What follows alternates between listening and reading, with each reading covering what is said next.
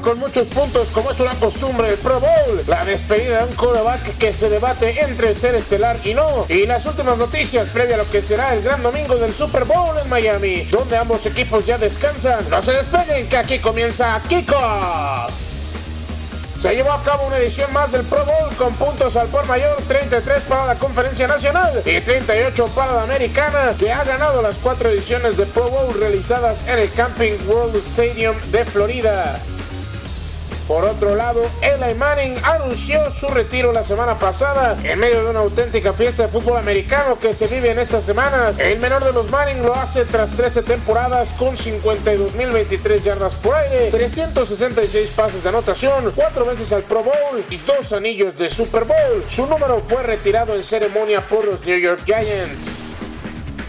Por otro lado, ambos equipos protagonistas del Super Bowl ya están en territorio de la Florida. Se reportaron listos y en condiciones para dirimir al campeón el próximo domingo. Un dato a mencionarse es que San Francisco está con marca de 2-0 en Super Bowls jugados en Miami. La moneda está en el aire y el próximo domingo conoceremos al nuevo rey de la NFL. Por el momento, esto es lo más destacado. No olvides que tenemos una cita el próximo martes para ver los detalles del Super Domingo. Su servidor Jorge Carrera les desea que tengan una excelente semana.